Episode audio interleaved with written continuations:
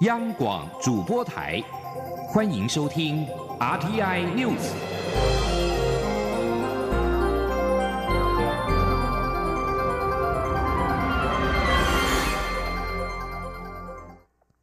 各位好，我是主播王玉伟，欢迎收听这节央广主播台提供给您的 RTI News。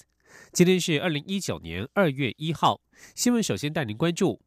经济部三十一号公布能源政策检讨结果。核电厂因为各项客观条件不可行，加上地方政府的反对，确定不会延役或重启。公投要求的火力发电年减百分之一，经济部评估在公投法定的两年期限内能够做到，但是第三年起难以执行。至于二零二五年能源配比如何调整，目前仍难以估算。主要原因是地方政府设下环保限制，使得燃煤机组总发电量出现变数所导致。今天，央广记者谢嘉欣的采访报道。为回应三项能源公投案过关，经济部三十一号对外说明能源政策评估结果。经济部长沈荣金强调，除了已配合公投结果移除定业法有关二零二五年达到非核家园目标的条文外，针对公投要求的停止新扩建燃煤机组，经济部目前也无此规划。至于以核养绿，沈荣金表示，经过归零思考、重新评估，发现不管是延役或是重启，都困难重重。像是面临延役申请来不及、核废料无处去、国会反映民意而难以支持延役预算等多面向挑战，且核四重启也需要立法院废除核四计划与原厂翻修合约等作业，总期程超过六到七年，因此核电确定会如期除役。不会演绎与重启。在公投要求火力发电年减百分之一方面，沈荣金明确指出，公投法律效期内，也就是二零一九、二零二零年可以做到且稳定供电，但第三年就会有困难，因为火力发电占比高，面临火力减少，还有届时国内用电成长，就算核电演绎也做不到。他说：“所谓的这一个负载的成长的部分。”大概几个，包括重大投资案、台商回台案，还有我们的所谓的车辆电动化，这三个因素我们都考虑进去。也因为核电延役重启不乐观，加上燃煤发电受到地方政府限制，绿能及燃气发电将成为未来供电主力。沈荣金呼吁地方全力支持绿能、燃气机组相关开发计划。政府并评估，若是开发计划顺利，自今年起到二零二五年，备用容量率可达百分之十五，备转容量率可达百分之十，达到稳定供电。至于二零二五年的能源配比，经济部次长曾文生强调，受到地方政府的环保限制影响，难以估计燃煤发电量，成为估计能源配比的变数，只能滚动式检讨。但若有环保限制，燃煤占比将低于三成。中央广播电台记者谢嘉欣采访报道。经济部评估火力发电年减百分之一，二零二一年起无法达标，既有核电厂延役有困难，因此没有延役的可能。绿色公民行动联盟副秘书长洪生汉指出，经济部说出这些核电政策具体执行的困难之处，显示是充分考虑风险之后做出的决定，是一个理性的选择。另外，在再生能源方面。经济部拍板，今年度再生能源趸购费率，离岸风电二十年固定趸购价确定为每度五点五一六元，降幅远少于预告草案当中的五点一元。有媒体以二十年保证收购来试算，购电支出将比草案价格多出新台币一千三百八十亿元。不过，经济部长沈荣金三十一号指出，今年的短购电价与去年相比降幅百分之五点七一，已经是为全民省钱。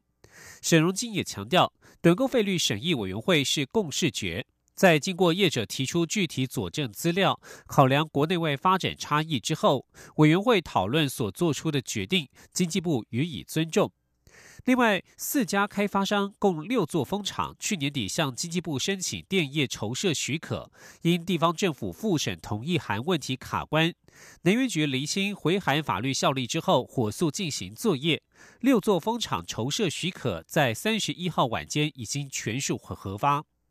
沃氏能源丹麦总部发布声明表示，大彰化东南、西南两座风场已经获得发电业筹设许可。沃氏能源将在近几周与台湾政府当局和本地供应商合作，达成签署购售电合约等重要里程碑。继续关注的是劳保的问题。劳动部在三十一号公布最新劳保财务精算报告，劳保基金余额将在二零二六年出现负值，较三年前预估的二零二七年提前一年破产。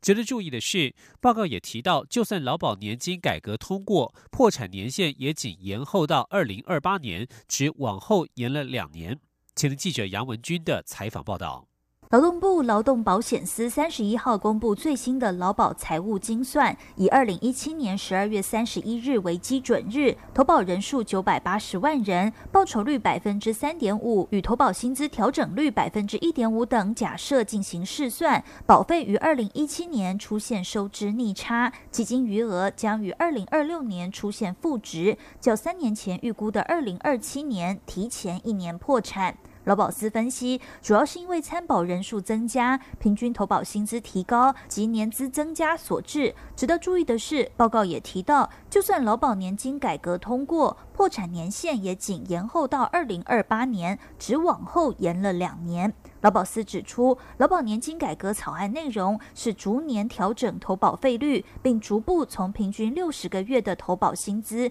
延长计算到最高一百八十个月平均投保薪资。由于都是逐步改革，所以无法大幅改善。劳保司也补充，劳保财务若要维持五十年财务健全，平衡费率要达百分之二十七点九四，但过去三年实收费率仅百分之九到百分之九点五，收费不足支付成本。至于劳保年改是否会影响已经请领的民众权益，劳动部劳动保险司司长邓明斌强调，给付率百分之一点五五不会调降，也不会溯及既往。也就是说，已经请领或是修法前请领给付的民众都不会受到影响。他说：“六十个月逐年延长到一百八十个月，草案是这样写，那是针对未来，未来我法通过实施之后。”哦，而且我这个拉到一百八十个月，我不是马上拉到一百八，是逐年提高十二个月，哎，每年每年提高十十二个月，然后再拉到这个一百八十个月这样，所以已经领年金的人不受影响。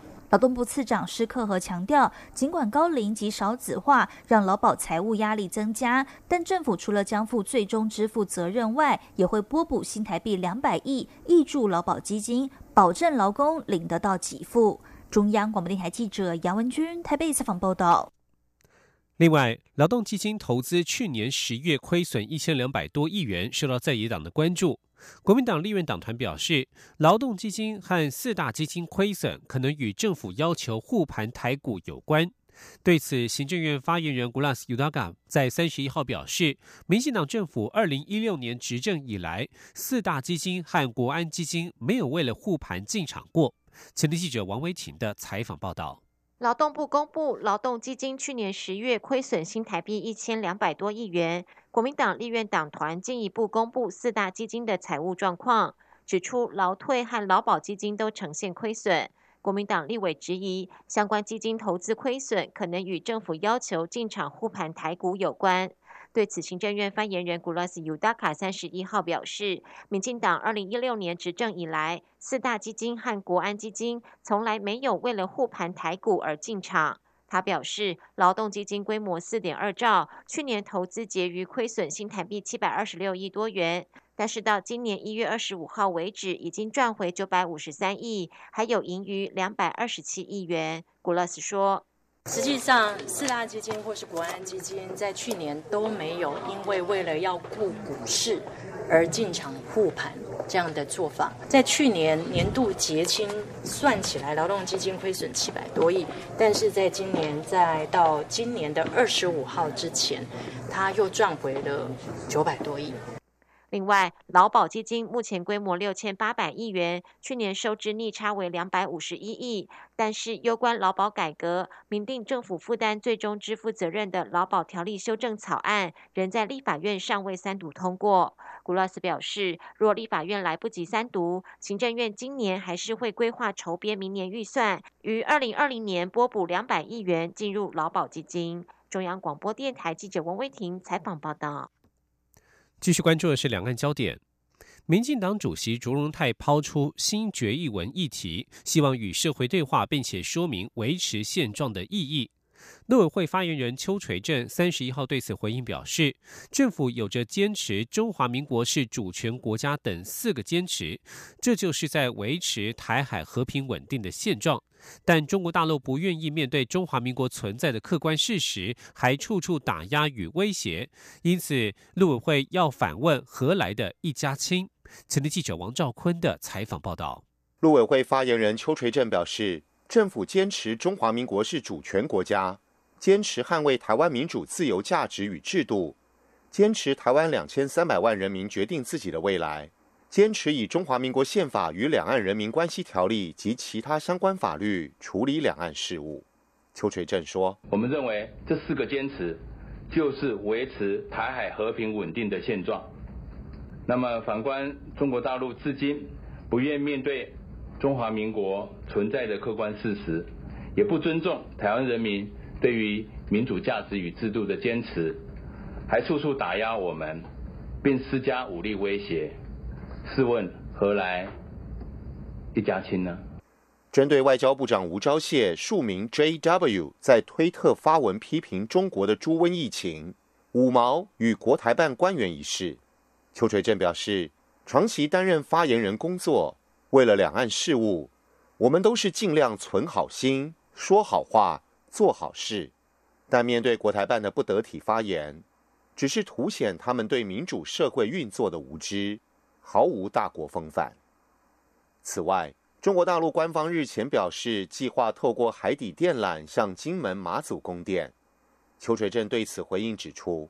两岸事务中的通气、通电等议题，涉及两岸协商沟通。以及两岸关系发展等复杂敏感因素，都属于中央职权，需要由中央机关全盘衡量与审慎评估。而根据台电公司金门塔山电厂发电计划，第一部机组预定今年商转，预估十年内没有供电疑虑，因此现阶段并无必要性与急迫性。中央广播电台记者王兆坤台北采访报道。欧洲议会三十号罕见公开讨论两岸议题，约有二十位议员声援台湾，反对中国武力的威吓。更有位议员呼吁，如果中国不停止威胁，欧盟应该只有一个回应，就是在外交上承认台湾。中国国家主席习近平日前在告台湾同胞书当中提出，坚持一个中国原则，探索一国两制台湾方案等五项对台原则，并且表示不承诺放弃对台使用武力。习近平对台谈话在欧洲引起关注。欧洲议会三十号在布鲁塞尔举行全会，欧盟执行委员会人道援助及危机管理执行委员斯蒂里亚尼迪斯表示，希望两岸维持现状。另外，欧盟将在与台湾共享价值及利益之下，继续寻求与台湾在不同领域紧密合作。另外，法国国民议会外交事务委员会的南海战略议题咨询小组邀请中华民国驻法代表吴志忠出席听证会，了解台湾在此议题上的主张。这是台湾驻法国代表首度出席法国国会正式听证会。吴志忠在会后表示，南海这片区域牵涉到台湾、美国、中国、日本、韩国、东协等重要经济体，有任何冲突都会影响到欧洲，因此欧洲非常密切关注这一片区域的稳定。据将焦点转到美国。正值美中高层贸易谈判之际，美国总统川普对于促成一项全面性贸易协议表达乐观，但他表示，任何安排如果无法让中国大陆对美国工业和农业广泛开放市场，都将不被美方接受。美中代表在华府正进行为期两天的贸易谈判，目的在舒缓这个世界前两大经济体之间已经连续六个月的贸易争端。川普表示，在他与中国国家主席习近平近期会谈之前，将不会有最终的贸易协议。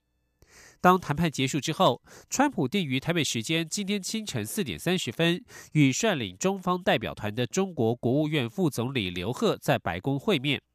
川普表示，他期待中国开放市场，不仅对金融业，也对制造业、农民和其他美国企业和产业开放。没有上述条件的协议将不被接受。《华尔街日报》稍早报道，中方谈判代表建议川普和习近平二月在中国会谈，白宫并未证实这项报道或表示何时会举行会谈。这里是中央广播电台。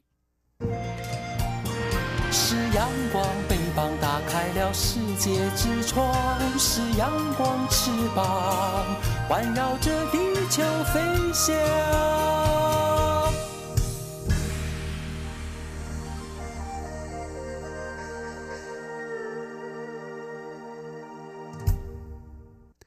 各位好，我是主播王玉伟，欢迎继续收听新闻。全国一二省检察首长大调动，法务部在三十一号举行新就任检察廉政机关首长交接典礼。法务部长蔡兴祥表示，这一波新任检察长名单考量了老中青的经验传承，也顾虑到北中南区域与性别平衡，每一位都适才适所。蔡新祥也期待新任检察长心态要年轻化，并且具有行动力与果断力，更要展现热忱，要从人民的角度来思考问题，达成司法改革的目标。前地记者杨仁祥、刘玉秋的采访报道。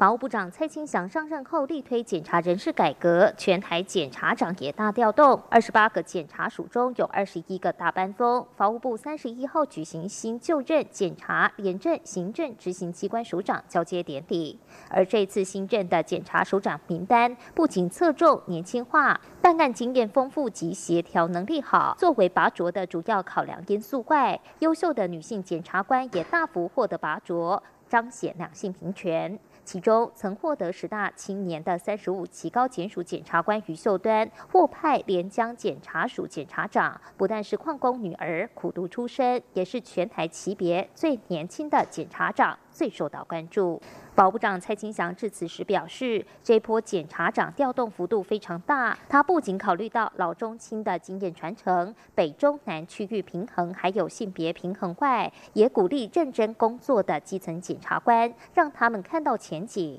因此让优秀的人员适才适所。蔡清祥认为，检察官办案讲究团队合作，带领者是检察长。这个职务要做的称职，必须要有诸多特质。首先就是要年轻化跟行动力。年轻不是指的年龄，而是你的心境跟你的心态。你有没有努力要吸收新知、与时俱进的一个心境？心境，因为你随时都要上场来带兵打仗，所以你必须要有。相当的冲劲跟耐力。此外，蔡清祥也说，优秀的检察长要具有果断力，更要展现热诚，所领导的团队才有朝气，同时还要具有高 EQ，才能与其他机关联系与合作。蔡清祥最后也期许新任检察长要与基层多互动，多从人民的角度思考问题。他并要求新任检察长即刻进入状况，在最短的时间内完成行政签结法制化等各项司法改革的工作。中广电台记者杨仁祥、刘玉秋采访报道。行政院长苏贞昌三十一号前往台北港海巡基地视察，慰劳第一线执行海巡人员的辛劳。苏贞昌表示，海巡和警察、消防一样，都是国土安全重要的一员。行政院决定比照国军、警察、消防及海巡人员现役与退役人员，未来到国防部军医院体系及退辅会荣民总医院体系就医、门诊、急诊免收挂号费。前天记者王维婷的采访报道。行政院长苏贞昌三十一号前往台北港海巡基地视察，感谢海巡人员在非洲猪瘟防疫工作尽心尽力。苏贞昌表示，蔡英文总统日前宣誓，政府对于海巡、警察及消防同仁，包括退役人员，应该特别照顾与关怀。因此，行政院决定警消及海巡人员，包括退役人员，未来在国防部军医院体系及退辅会荣民总医院体系就医，门急诊免收挂号费，所需经费约新台币两千九百万元，将由两系统医院自行吸收。另外，在两系统医院住院的病床优先顺序及自费健检折扣也比照军人。苏贞昌说：“对于各位做全民国防第一线重要的医员，因此对于有关医疗挂号、照护、诊治、住院、健保等，都比照军人。”给予优惠，这会对于各位的照顾，包括退役人员，都有非常大的帮忙，展示政府关怀各位，也感谢大家加油。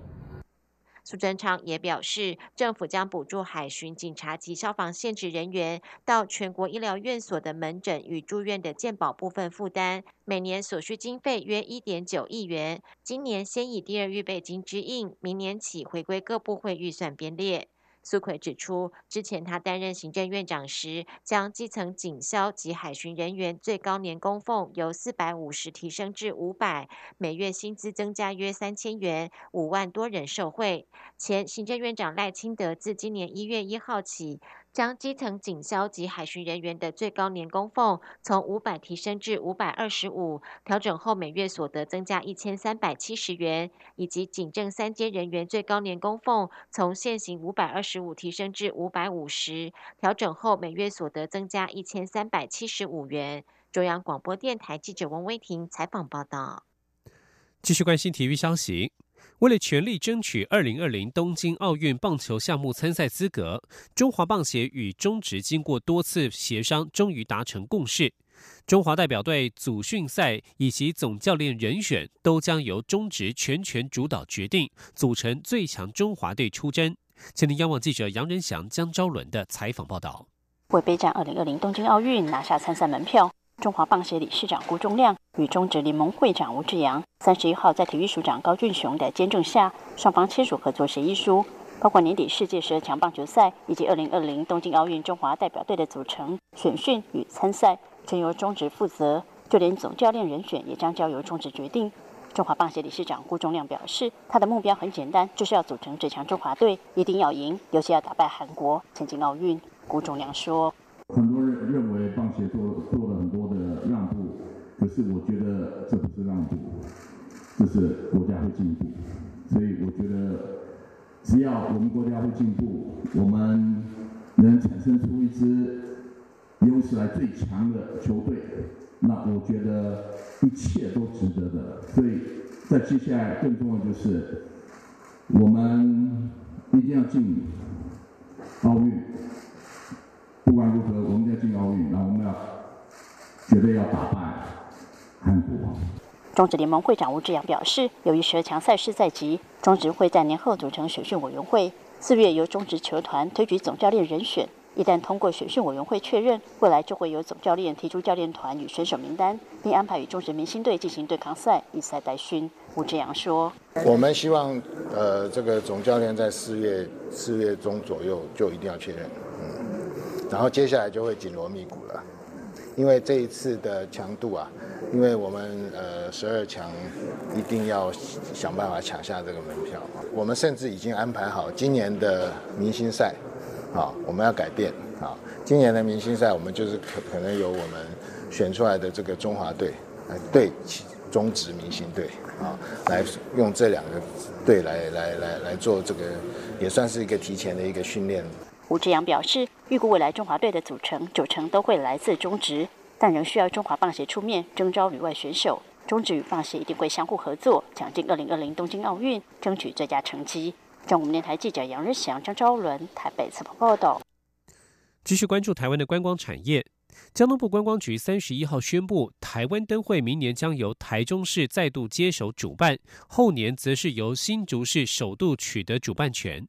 观光局长周永辉指出，这是考量交通及地方财政等六大指标之后所做的决定。其中，台中受惠于目前正在举举办世界花卉博览会，而新竹则是受惠于去年选后彰化县退出角逐的行列。前天央广记者吴丽君的采访报道。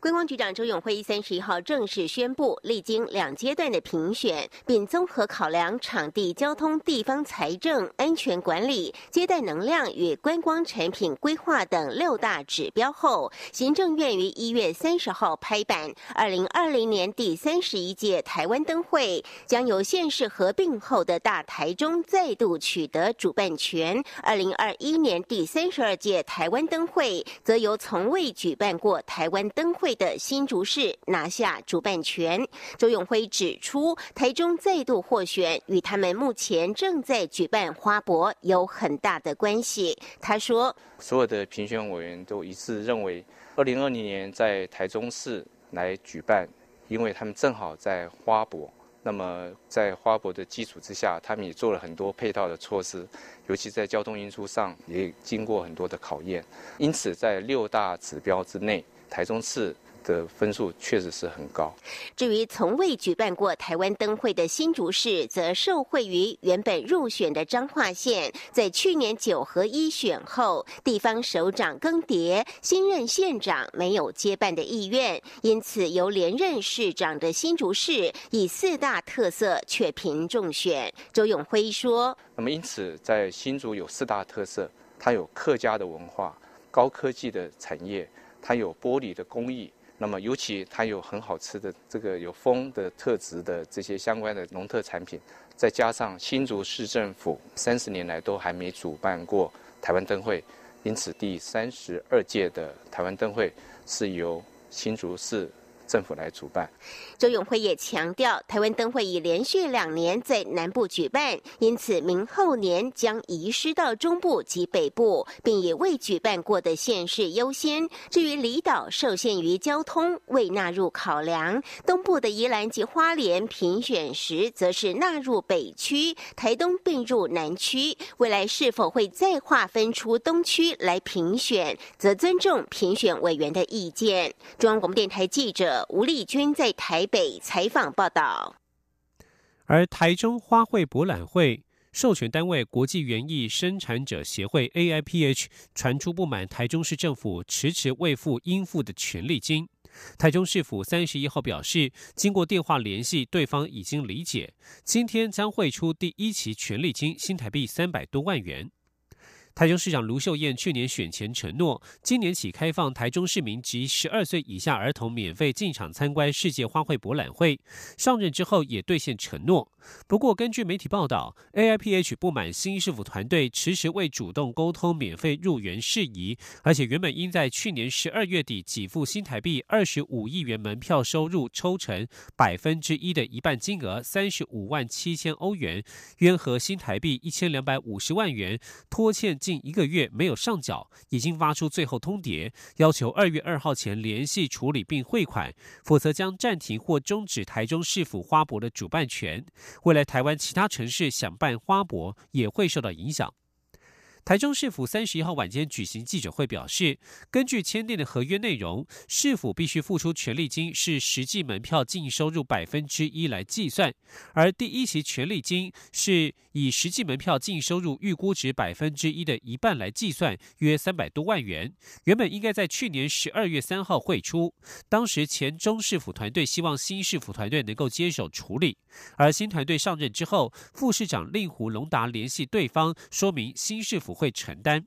他表示，市府并没有收到 AIPH 的相关致函或公文，但三十一号傍晚经电话联系对方之后，对方已经理解，放下心中疑虑，花博的举办不会有问题。将焦点转到泰国，泰国曼谷